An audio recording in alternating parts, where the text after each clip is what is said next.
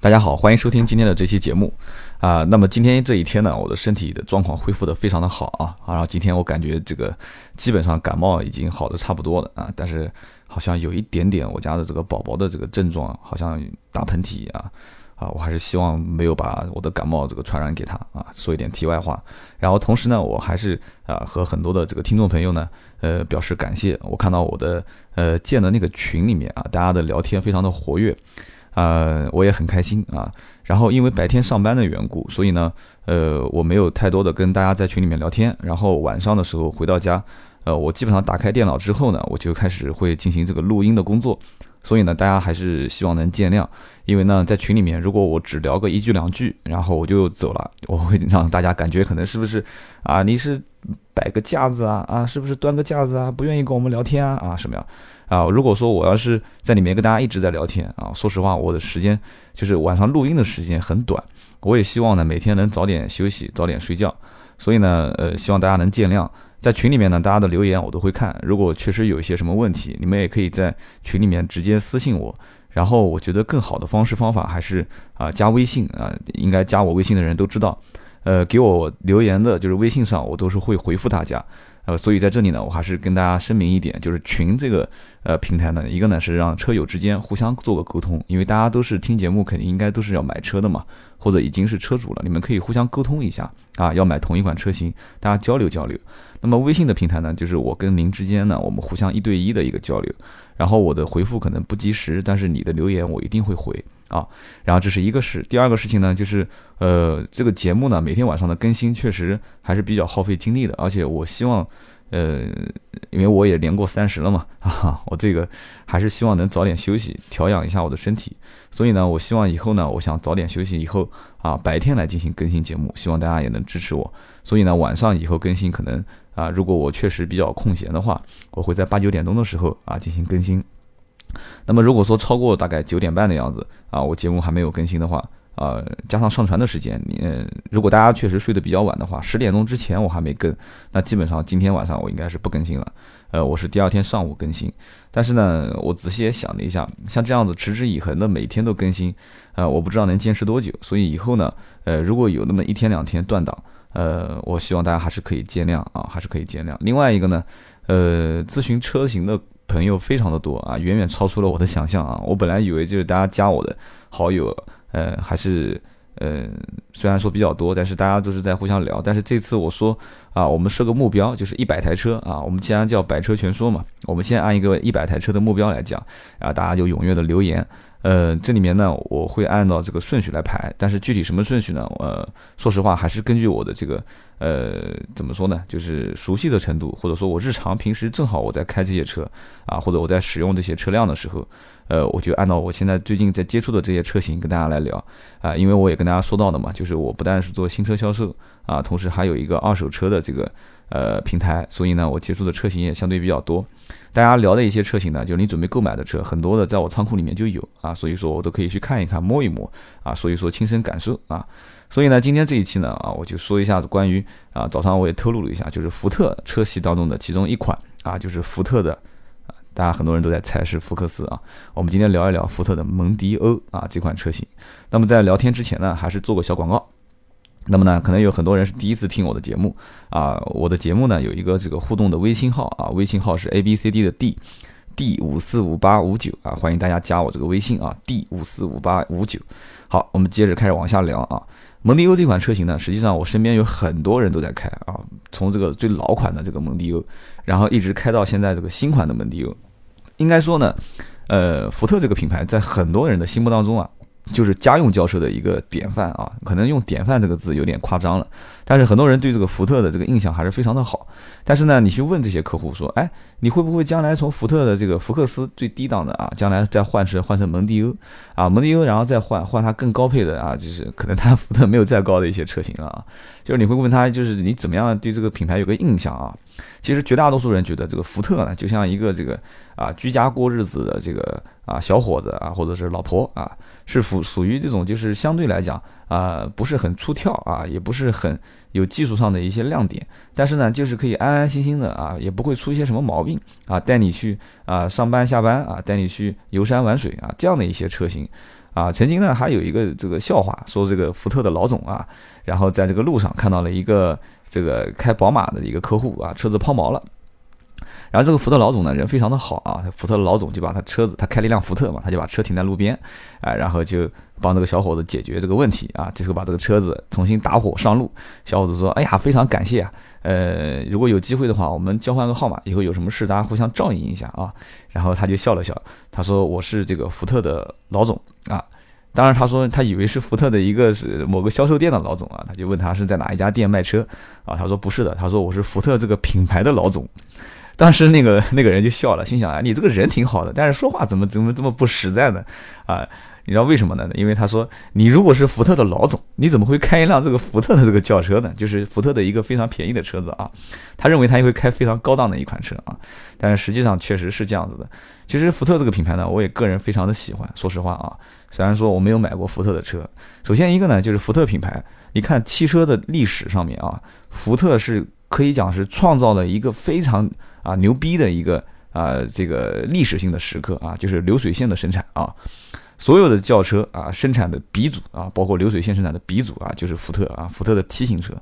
呃，这个福特轿车牛逼到什么程度？当年这个丰田的老总啊，丰田的老总专门啊到福特公司啊去参观啊，去学习和考察啊，去想了解它这个流水线生产的这个整个一套流程。所以说，福特的这个 T 型车一直啊驰骋整个全球啊很多很多年。啊，是非常牛逼的一个一个一个企业。那么直到现在来讲的话，福特进入中国，说实话啊，除了它本身车辆的品质来讲还是非常不错以外，它也是啊靠了中国本土化，就像肯德基和麦当劳一样的啊本土化的一个战略的打造啊，就是一定要用当地的一些销售人员啊啊挨家挨户的啊去推销啊，到一些人流量大的地方啊，花百分之七八十的精力。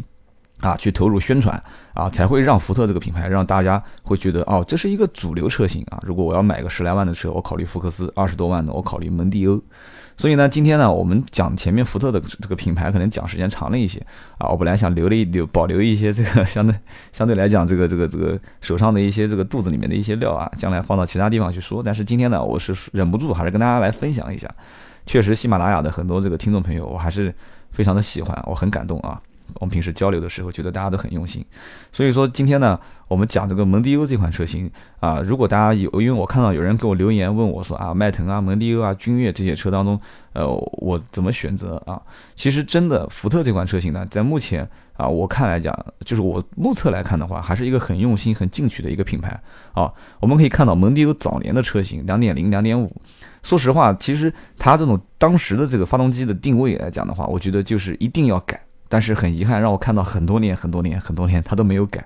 啊，我也为他着急啊！说实话，真的是很为他着急。你这么不改的话，你怎么去跟人家竞争啊？你的定价一直那么高，所以福特当时之前的销量就就是蒙迪欧的销量一直靠降价降价。如果买过这个车的人都知道，福特的蒙迪欧的降价是非常凶的啊，基本上起步就是啊五万啊，甚至于七万啊，甚至很夸张，听说当时顶配有让到十万左右的啊，一共就二十多万的车啊，十万有点夸张，反正八万块钱上下。就七八万块钱，所以说福特的这个车子，你说买两点五的人啊，就是本身人家对这种福特的品牌，就是包括蒙迪欧这款车型，就觉得这个车子的油耗相对可能会比较高，也不知道为什么，就看上去就感觉油耗高，然后实际使用过程当中呢，发现啊，很多车主都会跟我讲说，啊，这个车整体来讲开起来还不错，啊，就是油耗有点偏高。所以说呢，都一个一个传一个，对吧？众口铄金啊，老百姓的这个口碑是最关键的。所以说，大家就会形成一个印象，说福特这个蒙迪欧的车子油耗高啊，甚至于传啊传，传啊传，传成传到最后就变成福特这个车子油耗高。但是实际上我了解到，其实这个车呢，可能跟驾驶习惯也有一定的关系。当时两点零排量呢，也有人跟我讲说，哎，这个油油耗还蛮省的啊，开下来基本上在十个油左右啊，跑高速的时候八个油上下。但是呢，很多的车主绝大多数跟我讲都是在十二啊，甚至有的开的可能驾驶习惯不好啊，或者是磨合期可能没有磨好的话，都是能开到十四五个油啊，甚至还有夸张能开到十六七个油。所以说，当时我看到福特的这款蒙迪欧改款。啊，终于让我看到它改款啊，改到了这个叫啊涡轮增压车型的，也让我非常的奇怪，它怎么会做这个啊？其实也不奇怪，其实我一直主张这个福特做涡轮增压车型啊，这搞得我好像是福特的顾问一样的。然后呢，这个福特蒙迪欧不但用了这个涡轮增压啊，它还使用了这个叫 EcoBoost 的一个系统啊。当时我也不太了解，我说哎，这个 EcoBoost。呃，这是什么东西啊？啊，我我就是看到一个 Boost，，肯定是一个啊驱动的意思，所以说我当时就了解了一下啊，EcoBoost。其实呢，这个呢大家在百度啊什么都能搜得到，其实就是一个啊，它这个发动机的一个技术的更新啊。实际上这个技术当时很早的时候啊，具体哪一年我记不得了，反正福特已经是在它的这个很多的车型上面已经在用了啊。所以说这个技术，当时我看到这个广告的时候，我就觉得啊，我就明白了哦，原来是这么一个东西。啊，它这个广告就是一辆车啊，在这个呃在往前开啊，然后地上有个传送带，其实一看就很明显，就是说我用了一个技术啊，让你在开的过程当中呢更省劲啊，更省油。其实呢，这个东西讲白的了，其实就是一个它优化它发动机的一个效率嘛，然后让它这个整个的一个动能发挥到最大，然后同时排放更少啊，燃油这个经济性更好。其实讲白的了，其实这个东西呢，呃，大众的系列大家其实是最了解的。说大众，我我你大众有什么技术啊？大众这个缸内直喷，对吧？啊，涡轮增压。然后呢，大众的技术，说实话，你你真正了解一下，你就知道了。什么所谓的什么稀薄燃烧技术啊，什么发动机呃，就是什么什么燃油多分层燃烧技术，这个东西其实福特只是没跟你讲啊，它这个技术当中其实就含有了这个成分在里面。整个的一个福特的新蒙迪欧啊，到目前为止的话，呃，当时刚上市啊，我也很关注啊，整个外形啊，哇，非常的这个显眼啊，大灯 LED 啊，老远一看就识别度很高。我说怪，这个车估计好卖啊！我都第一眼看到这个新闻新蒙迪欧上市，我就在想，肯定好卖。车门我没开过啊，当时后来我去 4S 店特意看了一下啊，试驾了一下，打开车门一看，我，快，这可以的啊！整个内饰做的还是非常的啊，很显时尚，很高档啊。然后呢，我看的当时是那款旗舰版。哇，那这个配置简直是，我当时就彻底无语了啊！我问他，我说这车多少钱？他说二十六万多还是二十五万多？我说有优惠吗？他说没有优惠啊，不但没有优惠，而且店里面就这一台车啊，还是要看看客户啊，有缘分才卖啊！啊，这个缘分是打双引号的啊，其实不就是想多挣点钱嘛啊，这个大家都理解的。当时我看到这款车，我就问他，我说这车子到底有什么配置啊？他就跟我讲了，哇，这个配置那个配置啊，什么 ACC 自自适应巡航啊。自适应巡航可不是普通的定时巡航啊，然后最基本的什么自动空调啊，什么电动座椅十二项调节，什么腰部支撑，什么该有的都有了啊。后排再给你装两个小电视，这个车子就是按它空间来讲的话啊，我个人觉得啊，如果你不讲究品牌啊，你要如果是想买买什么奥迪 A 六啊、宝马五系啊这种啊，纯空间啊、配置体验上来讲，你直接买个蒙迪欧就够了啊，给你省二十万。但是呢，毕竟这是个福特的品牌啊，听听前面我刚刚讲的那个福特啊老总给人修车这个例子，你就知道了，品牌有的时候真的很关键啊，真的很关键。那么说到这款车的一些性能啊，其实从我开过以前老款的蒙迪欧开始啊，我就觉得其实蒙迪欧这款车给我的印象就是。啊，跟整个操控来讲呢，还是比较稳的啊。虽然说没有说大的一些啊，说什么动力呼之即来啊，呼之即去，然后操控上面呢啊，转向很精准啊，路面颠簸啊，过滤的很好，也都没有这这种感觉。但是给唯一的感觉就是这个车很稳啊。曾经呢，我有一个朋友啊，当时啊讲个小例子，他当时开车的时候啊。呃，早年可能酒驾查的不是很严啊，我玩的一些朋友也是好好的是在五百强企业里面做高管啊，差的是 啊二进二出啊。什么叫二进二出？大家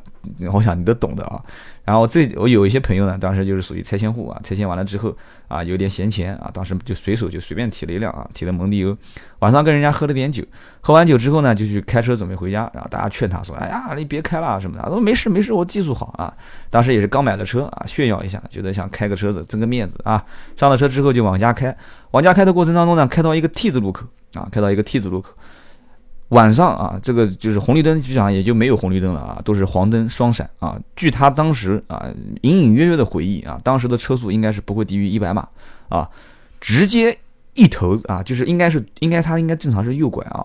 是个 T 字路口。然后这个 T 字路口特别有意思啊，所以说风水学上讲啊，T 字路口的这个房子是一定要卖掉的啊。风水来讲的话是非常不吉利的，因为你的大门正对到这个啊来来往往的这个车子，其实这个路口也是很难找，这种 T 字路口建楼房的这种这种地方也很难找。当时正好给他遇到了，他是一头啊，就是没有左拐也没有右拐，一头扎进人家的民房里面。当时民房里面正好住了两个人啊，住了两个人，然后呢还养了一只狗啊。当时这两个人真的是命大福大，车子一头撞进去之后，这两个人在旁边睡觉，当时就吓醒了啊。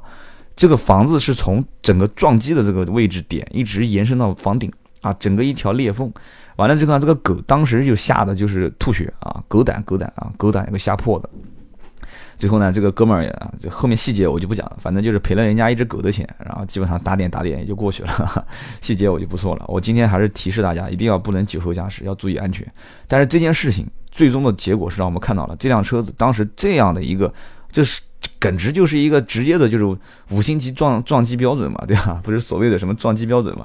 这是真人真事的实际体验啊。做完之后气囊爆了，车子当时发就是。这个叫保险公司讲说就不用理赔了，你直接就是谈最终的折旧，然后我就直接收购了，然后他拿了钱又重新买了一辆其他的车。当时整个这个车辆撞成这个样子，气囊打开了，它门都是非常的吃力的把打开，人出来都没事啊。也可能有人会说这个是巧合啊，但是我还见过不止一个这种。啊，福特蒙迪欧的这个高速公路翻车的一些一些案例，也是身边的朋友啊，包括呃，这个再讲的话，你可能觉得我这个人品有问题啊。还有一些朋友也是喝酒，然后过这个花坛啊，就是那个转盘，过过过转盘也不晓得怎么开，然后整个车子就就就是一个圆的转盘嘛啊，就是转到一半的时候，整个车就开到花坛里面，然后车子也翻掉了啊，这个是比较严重的一个一个一个朋友啊，手手和脚都骨折啊。所以说，整个这个这个车辆的安全性来讲的话，我觉得啊，可能是我一家之言。所以我这个人我不讲嘛，我讲东西不是专业啊，就说一些身边的事情，大家聊一聊。你觉得可信你就听啊，不可信就算。呃，整个来讲的话，福特整体的安全性，也可能是它的用料、材质各方面，呃，也可能是它的整个车辆造型和啊抗冲抗冲击的所谓的什么吸能啊，这个我就不讲了。可能各方面来讲的话，安全性还是不错的啊。新一代的福克斯啊，不是福克斯，就是蒙迪欧呢。我没有看过这个真实的车祸啊，这讲的有点恐怖啊。但是就我目前目测来看啊，我我通过我触摸啊、体验啊啊，包括在路面上驾驶，我觉得这款的这个车型还是值得大家购买的啊。但是目前如果说没有优惠的话，大家可以挺一挺啊，大家可以挺一挺，因为福特这个车子呢。啊，至少在我目前看来，以后我不知道会不会啊，就是大家都是特别喜欢，然后他给你玩一些什么饥饿营销啊，一直不让价啊。但是据我目测来看的话，福特的车型让价幅度啊还是可以的啊，还是可以的。如果现在新蒙迪欧不让价啊，可以稍微等一等，缓一缓啊，不急。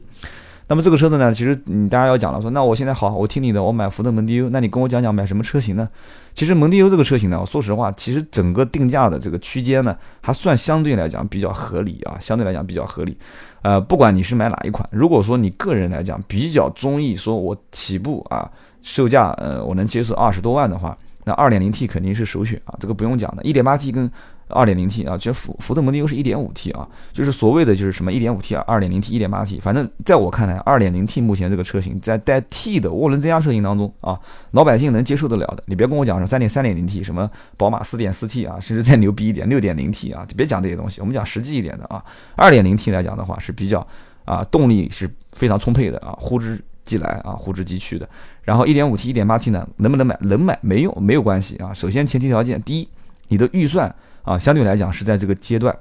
啊，也不想超。然后其次呢，你平时日常代步想油耗再省一点啊，不是长期跑长途啊什么的啊，我觉得也没问题啊，一点五 T 的。所以说，当福特这个蒙迪欧车型，如果你觉得可以的话。呃，配置方面，我觉得最后给大家提个醒啊，不要被这种眼花缭乱的配置啊所迷惑。有些东西你用不着的啊，真的用不到啊，包括什么啊，什么什么什么什么什么什么大灯自自适应调节了，什么我刚刚讲的 ACC 自适应巡航了。你说你给你老婆如果买一辆，或者你平时上下班就开四十公里，你要这东西有什么用啊？你别以为说 ACC 自适应巡航，你平时堵车的时候啊，你就把这个脚就松开了。ACC 自适应巡航是有最最低的这个定速巡航的公里数要求的。啊，是几十公里，我记不得了，三十四十还是五十？你平时堵成那种死样子，你说还定 ACC 自适应巡航，那是不可能的啊！啊，包括这个变道辅助系统这些东西还是比较有用的。但是你要买这些东西呢，其实花费是比较大的啊，每多几个配置贵一两万，再多几个配置贵两三万啊。这个东西呢，我觉得德国。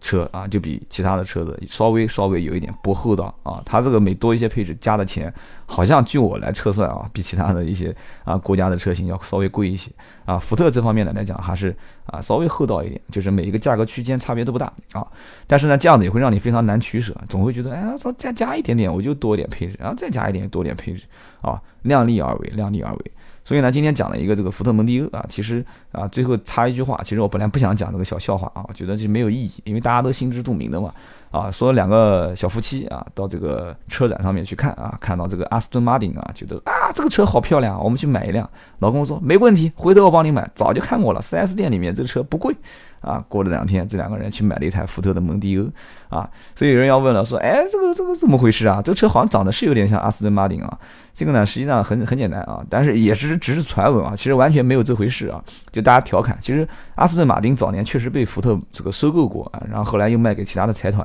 啊。具体这个车子是不是啊，有有有有这个模仿的嫌疑？但是实际上在在很多的欧洲国家，这个车型早就已经先发布了，然后后来才进到国内。然后其次呢？本身现在实际上，就我在网上找了一些资料啊，本身据说这个阿斯顿马丁的设计团队和这个福特的设计团队就是共享的啊，就是共享的。所以呢，这个东西呢，大家也别说啊，天下文章大家抄啊，就是谁抄得好谁来用啊。大家就是，呃，汽车的设计，其实说实话，今后呃有没有大的变革我不敢讲，但是目前来讲的话，可能今后就是啊，变变灯啊，啊，变变中网啊，啊，变变里面的中控台啊。啊，也就只能这个样子，大体的框架，什么 A、B、C 柱的结构啊，四个轮子啊，什么底盘结构，也就这个样子了。如果说能有大的变动，我觉得啊，这个以后的汽车啊，可能就不在地上开了啊，说不定就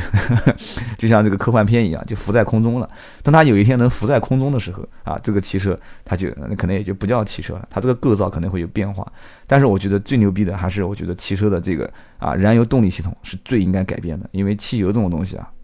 太坑爹了。好，今天这期节目就到这里，我们下期啊接着聊。